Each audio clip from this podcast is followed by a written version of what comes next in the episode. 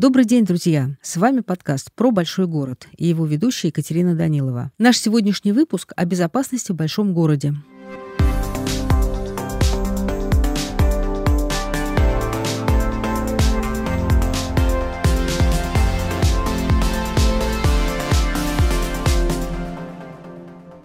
Кот или пес попал в водосточную трубу, пожилой человек не может открыть дверь, ну ладно, даже не пожилой. Человек в самом рассвете сил может пытаться открыть дверь, но замок не поддается. К счастью, в нашем городе есть поисково-спасательный отряд «Спас Резерв». Он создан на базе Московской службы спасения, и уже 16 лет волонтеры этого отряда приходят на помощь москвичам в самых разных и сложных ситуациях. Сегодня в отряде 300 человек, и только в прошлом году им удалось спасти 174 человека и 181 животное. О том, как стать спасателем и сделать город безопаснее, нам рассказывает Юрий Иванович Иванов. Он начальник общественного поисково-спасательного отряда «Спас Резерв». Но это еще не все. Он начальник отдела подготовки спасателей спасателей-добровольцев учебного центра по гражданской обороне Москвы. Здравствуйте, Юрий Иванович. Здравствуйте. Скажите, пожалуйста, какие вызовы вы получили вот сейчас перед нашей встречей? В эти выходные дни у нас добровольцы работали в двух отрядах, в двух округах. Ну вот буквально позавчера в центре, в Центральном административном округе. Наши шесть добровольцев на аварийно-спасательном автомобиле дважды выезжали снимать кольца которые застряли на опухших пальцах. А это беда, потому что люди до последнего терпят, до последнего не вызывают, пока палец настолько не опухнет, что уже не берутся даже в больнице их снимать. Ну, терпят, потому что жалко колец зачастую. Это могут быть золотые кольца, а могут быть и металлические. Их нужно резать. Кольцо угу. пропадает уже само по себе. А еще на что выезжали? Поднимать бабушек и дедушек, вскрывать двери. Это основная проблема для стариков. А давайте составим такой вот рейтинг основных проблем, по которым вы выезжаете? Мы добровольцы. То есть мы входим в состав Московского пожарно-спасательного гарнизона, входим официально в состав сил и средств пожарно-спасательного гарнизона. Заступаем на оперативное дежурство на аварийно-спасательных автомобилях. Правда, без мигалок на данный момент.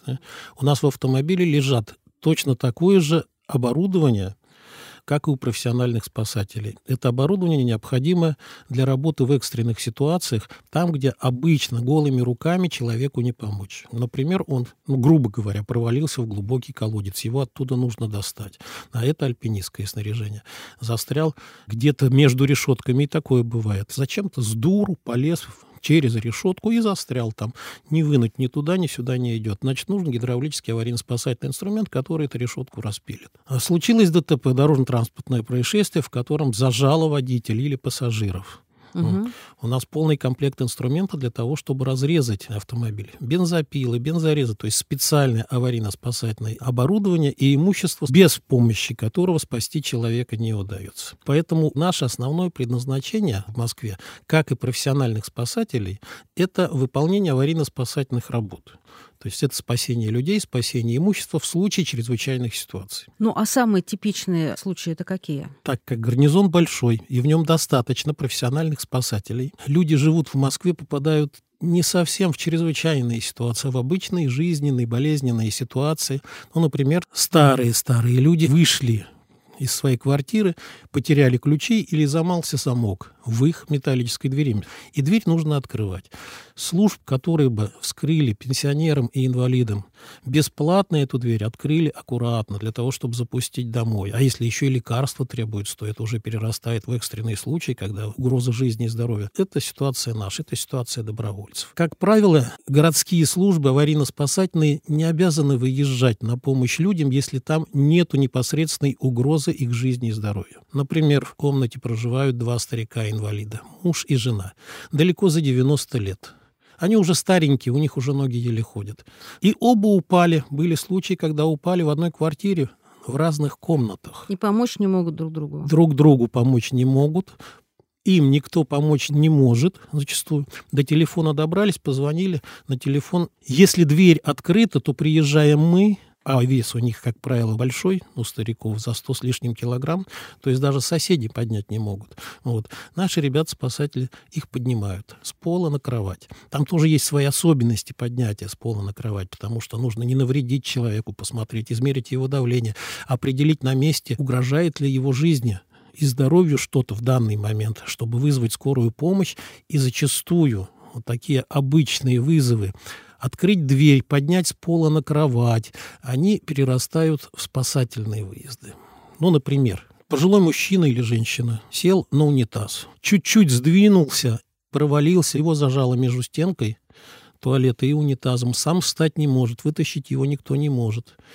А здесь может наступить синдром через какое-то время, через полчаса, через час, синдром длительного сдавления, который может привести уже к атрофированию рук, ног, ну, атрофированию каких-то участков тела. То есть необходима срочная помощь. Есть случаи, их очень много. Это перечень случаев. Социальные случаи, как мы их называем. Инвалиды упали на пол, даже если дверь открыла, нужно поднять. Инвалида нужно перенести в машину скорой помощи а он с большим весом, это тоже нужно вести аккуратно. С использованием специального имущества нельзя просто на каталке вынести, потому что каталка не всегда выдерживает вес большого грузного человека. Ну, затем открыть дверь пенсионеру. Его жизни тоже ничего не угрожает, но он что, пенсионер вышел, потерял ключи на улице, не может попасть домой, а зачастую люди в глубокой деменции – Бабушки сидят на стульчике, который им предоставили соседи, и ждут своего давно умершего мужа который никогда к ней не придет, но она сидит и ждет, когда он придет и откроет ей дверь. Вроде и жизни ничего не угрожает, и спасателей направлять не нужно, а ситуация безвыходная, безысходная. То есть человеку нужно помогать. Вот здесь как раз на помощь гарнизону и профессиональным спасателям приходят спасатели-добровольцы. А вот объясните, Юрий Иванович, как вы взаимодействуете с московскими службами? Вот по какому телефону вам звонить-то? Наше отличие от всех других добровольцев в том, что мы добровольцы в профессиональной сфере, в профессиональной среде. То есть все наши ребята обучены по той же самой программе, по которой обучены профессиональные спасатели, и у нас заключены соглашения с Департаментом по делам гражданской обороны, с Главным управлением МЧС России по городу Москве, с пультом 112. И когда человек, попавший в беду, звонит по телефону 101, 01 или 112, он не знает, кто к нему приедет. Он всегда надеется и думает, что к нему приедут профессиональные спасатели. Но зачастую, если мы находимся ближе, и если в этот момент дежурят наши добровольцы, то направляют нас, спасателей, добровольцев. Они в точно такой же форме, но только эмблемы разные. Вы работаете на машинах? Да, только на машинах. И сколько машин каждый вечер ваших выходит на улицы Москвы? Каждый день? Каждый день мы не можем выходить, потому что мы зарабатываем деньги в других местах. А вот когда свободные у кого свободный график, те ребята, которые работают, ну, например, сутки двое, сутки трое, сутки четверо, да, они иногда заступают по будням. А так, в общем-то, мы заступаем в выходные и праздничные дни. То есть самые такие опасные дни, когда больше всего вызовов? В общем-то, в выходные дни рядом с пожилыми людьми присутствует большее количество людей. То есть люди не на работе, а люди здесь, либо дома, либо где-то. Как Бог пошлет. Иногда нет вызовов, иногда вызовы сыпятся, сыпятся и сыпятся. Почему это происходит? Это неравномерно распределено по дням, а почему это происходит вот так массово, я не знаю. А как возник ваш отряд? Очень давно существовала Московская служба спасения. Это была первая в России не государственная служба спасения, которая поставила перед собой задачу, как во всех развитых странах, создать колл-центр, то есть информационный центр, в который можно было бы обратиться по единому номеру телефона по любой проблеме. В то время был отдельный телефон 101, 102, 103. И после того, как создали колл-центры, начали работать, вызывать оперативные службы, выяснилось, что не хватает в Москве обычно спасателей, подготовленных ребят, которые бы помогали профессионально жителям Москвы, попавших в ситуации, когда никто посторонний им поможет не может. А вы с самого начала работали в этой службе? Нет, я пришел туда несколько позже, угу. а сейчас она уже не существует как спасательная служба. И э, так как это было 90-е годы, то было много инициативы, в том числе у гражданских лиц, у обычных людей, и вокруг этой московской службы спасения появилась большая когорта добровольцев – Сначала эти добровольцы передавали информацию о происшествиях. Еду на автомобиле, вижу происшествие, позвонил в службу спасения, а тогда еще радиостанция CB-диапазона, то есть разрешенного диапазона. По радиостанции передал информацию в службу спасения, и служба спасения сразу вызвала профессиональных спасателей. Но когда вы попадаете на место происшествия, вы не просто передаете информацию, вам хочется помочь людям. Вы же не можете пройти мимо чужой беды. Если у человека кровотечение, например, его нужно остановить. Так Если надо человеку... уметь это делать. Да, вот это уже пошел следующий этап, когда из добровольцев, передающих информацию, мы стали делать добровольцев, которые участвуют в ликвидации этих происшествий, то есть добровольцы, обученные спасатели. Вот оттуда они появились. И когда служба спасения закрылась вместе с информационным центром, добровольцы остались. И вот уже 15 лет, как существует наш общественный поисково-спасательный отряд, который забрал часть оборудования и автомобилей, которые остались после профессиональных спасателей Московской службы спасения. А кто эти люди, которые приходят к вам в отряд? Я могу сейчас сказать, что тех людей, которые приходят нам в отряд объединяет повышенное чувство эмпатии. То есть они не проходят мимо чужой беды. Они готовы всегда помогать, они получают от этого удовольствие, адреналин, вырабатывается крови, когда ты оказываешь помощь человеку, когда в твоих руках теплится человеческая жизнь, и когда ты понимаешь, что если ты не поможешь, то человек уйдет. И это случается достаточно часто, потому что у нас за год порядка 170 спасенных людей. Вот. И люди абсолютно разного возраста, начиная с 18, потому что по законодательству нельзя раньше работать с аварийно-спасательным инструментом, угу. ну и вплоть до 60 лет каждый находит себе применение, либо оперативным дежурным, либо на выезде спасателем.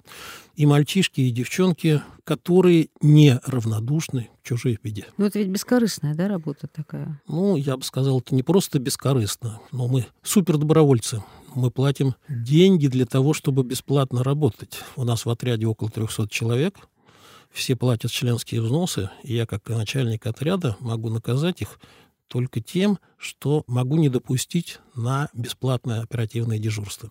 А если они не платят членские взносы в конце года раз в год, то человек отчисляется из отряда. И много таких отчисленных? Ну, ежегодно человек 50. Уходит? Да, уходит. А чему вы учите их? Учим не мы, учит государство. Потому что Москва, насколько я знаю, это единственный субъект Российской Федерации, который на системной основе начал учить спасателей добровольцев. Правительство Москвы выделяет квоты на бесплатное обучение спасателей-добровольцев в учебном центре по гражданской обороне чрезвычайной ситуации. 15 лет назад был создан отдел подготовки спасателей-добровольцев.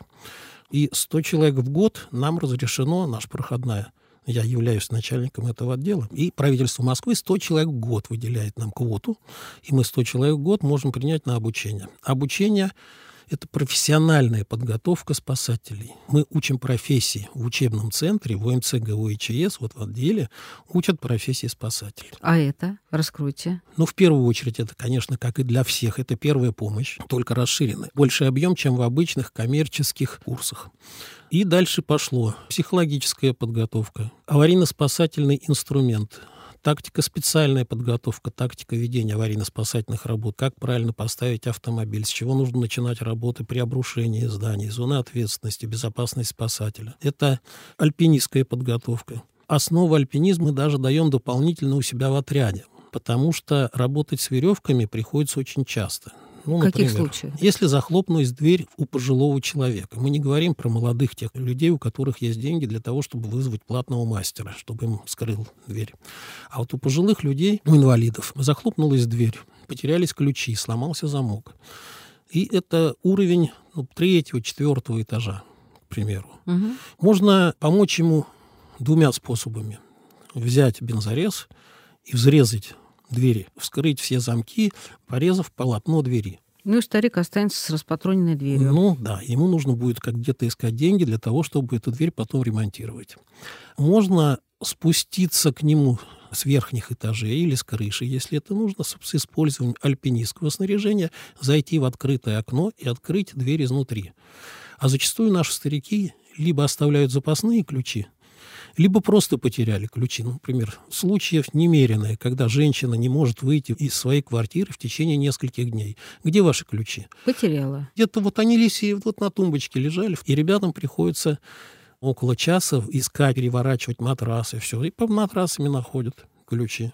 Все, что угодно, старики же, ну, да, деменция, угу. куда от нее деться. Вот, и открывают дверь своими ключами заявителей. Зачастую стоит перед дверью старик или старушка. «Ой, я потеряла ключи. Вы хорошо посмотрели в карманах?» «Да, я все обыскала, все хорошо посмотрела». Приезжают шесть человек спасателя, а у нас в машине шесть человек. «Бабушка, давайте еще раз посмотрим ваши сумочки. Давайте внимательно посмотрим все ее кармашки». Ой, глядите-ка, ключик-то нашелся. Спускаясь с помощью альпинистского снаряжения, заходя в окно, тем самым мы минимизируем повреждения, которые необходимо нанести имуществу стариков, с тем, чтобы открыть, например, их дверь. Вообще это целый комплекс занятий, рассчитанный на три с половиной месяца обучения, ежедневного обучения. В нашем случае это ежевечернего обучения. Каждый вечер начинаются занятия. Это 273 часа сейчас. А есть ли вот профессиональное разделение у ваших ребят в отряде? То есть одни понимают в электрике, другие, например, больше способны вот быть альпинистами? Подготовка спасателей – это подготовка всесторонне развитого специалиста. Но все мы прекрасно понимаем, что нельзя быть хорошо подготовленным сразу во всем. Кто-то профессионально занимается альпинизмом, например, промышленным альпинизмом, то есть зарабатывает основные деньги на том, что моет окна ну, и такие ребята у вас Конечно, есть. Конечно, у нас всяких. Очень много туристов, которые входят в горы. Много дайверов, которые в свободное время занимаются подводным плаванием. И здесь вот есть у каждого своя специфика дополнительных знаний, которые он может применить при проведении аварийно-спасательных работ. У каждого, конечно, есть. В первую очередь спускается или работает с веревками, с альпинистским снаряжением те, кто профессионально этим занимается, те, кто знает это. Потому что за то время, которое мы отводим в учебном центре на эту подготовку, всего хватить нельзя нельзя.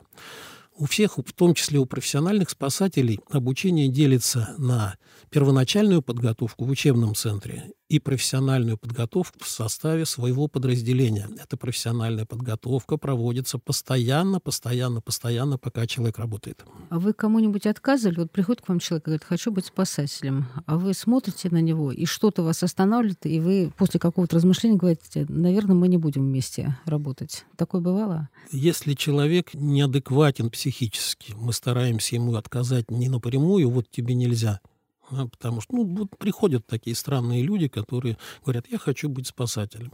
Или мама приводит ребенка 20-летнего, например, у которого отклонение в психическом развитии. И такое бывало. И такое бывало. Очень культурно, аккуратно, да, мы перезвоним, да, мы попробуем, давайте попробуем. Ну, если человек не тянет, он не тянет. Как правило, обучение требует приложения достаточно серьезных усилий, потому что все же работают, а вечером нужно еще прийти и учиться практически каждый день, а потом сдавать экзамены, и люди отваливаются сами. Есть семейные пары у вас? Да, их много. И что интересно, семейные пары образуются как раз в составе отряда. Когда мужчина с женщиной познакомились во время обучения, а потом уже при заступлении на дежурство в составе дежурной смены. И вместе на дежурство ездят? Да, конечно. Несколько семейных пар, которые постоянно вместе заступают на оперативное дежурство. Есть семейные пары, сложившиеся, развелись, сошлись заново, уже в другом статусе. Да, поменяла мужа, поменял жену, когда увидел другой в отряде. Ну, все как в обычной жизни. А вы вместе собираетесь? Или это бывает редко? К сожалению, у нас нету таких площадей, где мы могли устроить клубную работу, чтобы встречаться периодически, чтобы, например, пить чай. У нас очень небольшие помещения, и все вместе мы собираемся в трех случаях. Это общее собрание. Мы же общественная организация. У нас общее собрание должна выбрать координационный совет. У нас общее собрание должно установить величину членского взноса то есть когда мы исключаем, и на учебно-тренировочных сборах, которые мы проводим дважды в год. Мы уже начали говорить о проблемах пожилых людей в Москве. Мы знаем, что Москва отчасти пожилой город, очень много в нашем мегаполисе людей в возрасте. Что делать, если человек сам не понимает, что с ним происходит? Такое, к сожалению, тоже бывает, если, например, ну, деменция или еще что-то, возрастные изменения. Как вы можете этому человеку помочь? И что вы делаете, если вы же не можете его оставить одного в этой открытой квартире? Это большая проблема. Мы же не социальная служба, мы аварийно-спасательное формирование. Мы помогаем, по крайней мере, профессиональные спасатели, помогают на коротком участке времени. Сделал дело, освободил человека, спас человека, помог человеку вот сейчас. И да, бывают случаи, когда ты понимаешь, что его нужно сопровождать дальше. И что делать? Приходится обращаться в социальную службу. У нас же есть в Москве социальные службы, которые по своим районам должны сопровождать стариков. Но тут и для них проблема очень большая, потому что одинокий пожилой мужчина, практически брошенный в своей квартире, отключен водопровод, на грязных простынях живет, у него там все грязно. Ну, приходит иногда из социальной службы, ну, уберут они, ну, накормят его. Ну, тут же нужно решать принципиально эту проблему, а решение принципиальное – это либо если есть родственники, а зачастую есть родственники, и квартира уже давным-давно переписана на них – только mm, ухаживать такое, они не хочет. К сожалению, приезжаешь к закрытой двери, из-за которой раздаются крики о помощи, да, вместе с полицией, вскрывают.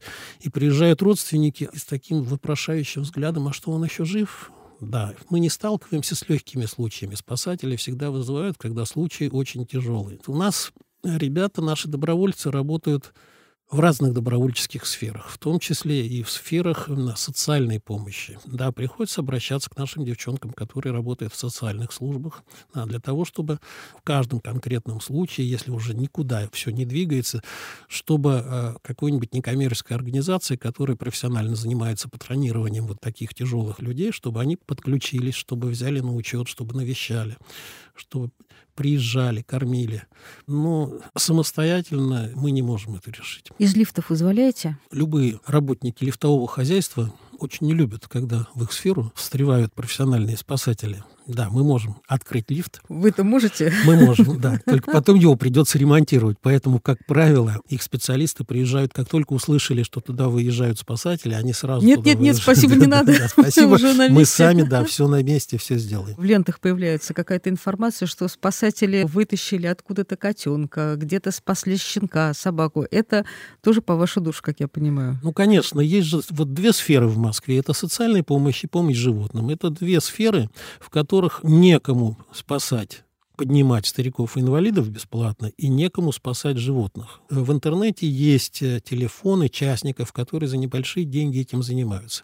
А вот так, чтобы обратиться на пульт 101, например, сказать, у нас здесь кошка провалилась в глубокий колодец или кошка залезла на дерево. Но это уже при языцах. Кошка залезла на дерево. Долго ли она То там у вас просидит? есть профессионалы? Конечно. Для этого мы всегда возим с собой пожарные лестницы, которые раскладываются на большую высоту трехколенной лестницы. Для этого мы изучаем еще основы альпинизма, для того, чтобы со страховкой... У нас есть профессиональные зоологи, угу. которые проводят с членами нашего отряда дополнительные занятия. У нас хорошие отношения с московским зоопарком, особенно с отделом рукокрылых летучие мыши краснокнижные. То есть вы их снимаете или откуда-то освобождаете с чердаков? Как правило, они залетают в квартиру. Кто будет жаловаться на летучую мышь на чердаке? Нет, жалуются, когда она залетает в квартиру, садится бывает. на... Ну, в основном такие случаи. Они угу. залетают, садятся на занавеску. Причем выпустить зимой на улицу – это откровенная гибель Рукокрылова. И когда приезжают и забирают, оно же маленькое, оно не страшное, оно такое хорошенькое, да, мышка. И в приюте московский зоопарк этих рукокрылых всех забирает. И они не говорят вам, господи, опять вы привезли нам эту летучую Нет, мышь? там живут очень заинтересованные, очень ответственные люди, которые горят своей работой и говорят, наконец-то вы спасли, вы привезли Еще нам одну. сотую мышку привезли. А про какие-то случаи спасения собак и кошек расскажите нам. Значит, самое сложное спасение – это спасение животных. И в основном это как раз кошки. Потому что кошки лазят во все дырки и зачастую проваливаются на такую глубину, на которую даже представить нельзя. Например, у нас в старых домах, в квартирах мусоропроводы, ими уже давно не пользуются, но вот на все 12 этажей шахта – маленькая шахта, в которую кошка может провалиться. Ну, почему-то остались, плохо закрыли в квартирах угу. дырки, они туда проваливаются. И вытащить оттуда вот, ну, очень сложно, потому что сетка не лезет на сетку, там нужно придумать столько, там целыми днями сидят. Либо забились под какую-то плиту и потом открылась. Вот там приходится уже работать с аварийно-спасательным инструментом, приподнимая плиту. Собака может залезть под гараж и застрять. Там и такие случаи были. Ну, как обычно, да новых хозяев и новую жизнь приобретают себе те, кто громче всех кричит. Громче всех кричат кошки. Чем жалость ли она учит, тем быстрее она найдет человека, который позвонит и скажет, что вот у нас здесь, кошечка. в этой полости, да, у нас кошечка. Но проблема-то не только достать эту кошку, проблема еще ее пристроить, потому что сейчас все приюты для животных, они переполнены. И поэтому основная проблема, сразу спрашиваем заявителя, а вы возьмете эту кошку когда мы ее достанем, да, когда мы ее вынем или когда мы ее спустим. Самая большая проблема – это пристройство подождите, этих животных. Подождите, а если они говорят, что не возьмем, вы что, не выезжаете? Ну, у нас хорошие соцсети, много рассказываем про всевозможные случаи. Вот, наконец-то код Боинг, которого мы сняли с козырька подъезда всего перебитого, упал. Мы его Сначала долго лечили, причем это был первый случай, когда мы через интернет-сообщество собирали деньги на лечение кота. Собрали деньги, заплатили эти деньги порядка 300 тысяч рублей за лечение кота. Затем он два или три месяца жил в приюте для бездомных кошек.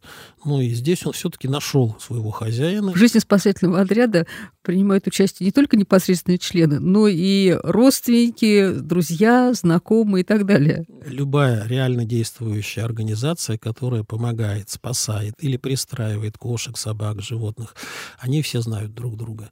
И родственники помогают. У нас у членов отряда по пять кошек. Вот к нам пришли на обучение, только пришли на обучение кандидаты новые, которых мы начинаем учить. В первый день знакомства мы спрашиваем, давайте расскажите, сколько у вас животных. И, как правило, две-три кошки или две-три собаки всегда у человека У вас находятся. сколько? У меня две кошки. Тоже спасенные? Нет, это не спасет. Домашние? Да, они домашние. Вы начали рассказывать про трагическую историю с кольцом. Насколько это типичная ситуация, когда вам приходится действительно, чем вы их зарезаете, эти кольца?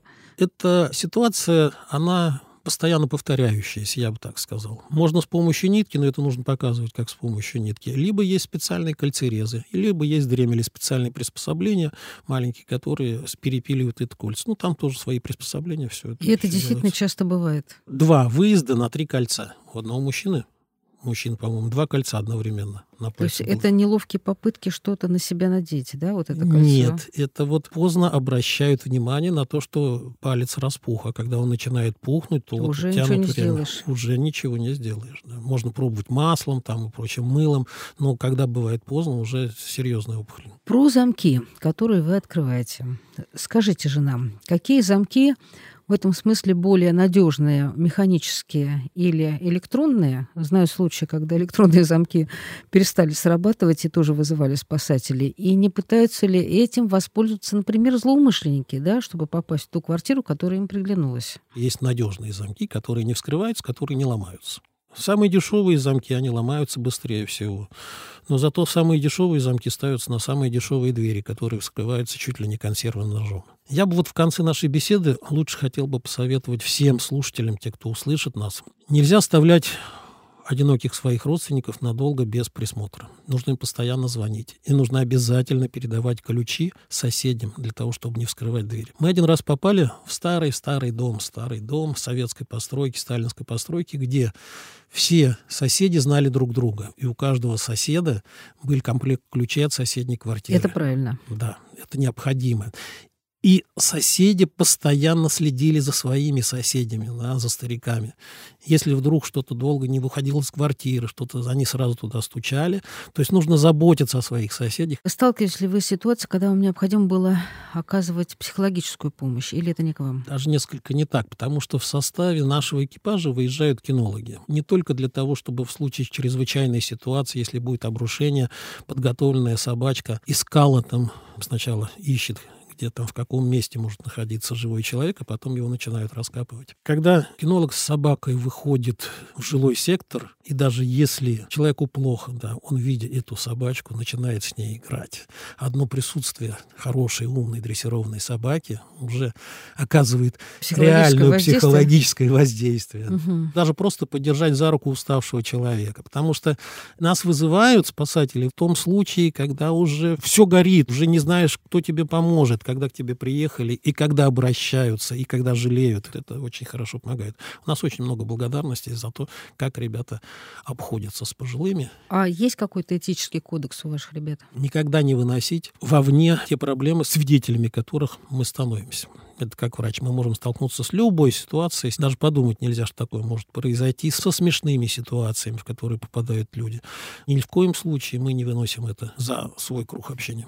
Просто такое столкновение с таким количеством боли и действительно работа с пожилыми людьми в трагических ситуациях, это и для себя очень тяжело. Как восстанавливаетесь? Как многие говорят наши ребята, если тебе плохо, если тебе кажется, что в твоей жизни все пошло наперекосяк, заступи на дежурство. Посмотри, ваши как живут говорят. другие. Да. С какими опасными ситуациями могут столкнуться в городе дети? Маленький ребенок, который уже начал ходить и который творит в квартире все, что угодно, задвижки закрывает на раз. И когда ребенок остается один в закрытой квартире, то здесь может последовать все, что угодно. Это считается чрезвычайная ситуация. Залезают на окна, это открывают То есть окна. до 7 лет ребенка одного в квартире оставлять Ну, нельзя. до пяти, я бы так сказал. В общем-то, и до семи тоже, наверное. Одного оставлять нельзя без присмотра. Это первое. Ну и больше это уже, конечно, расскажут Лиза Алерт. Дети уходят, дети теряются. В толпе теряются. В городе могут затеряться. Просто пошли, в магазин пошли, отвернулись, и вот ребенок убежал, и уже его нету.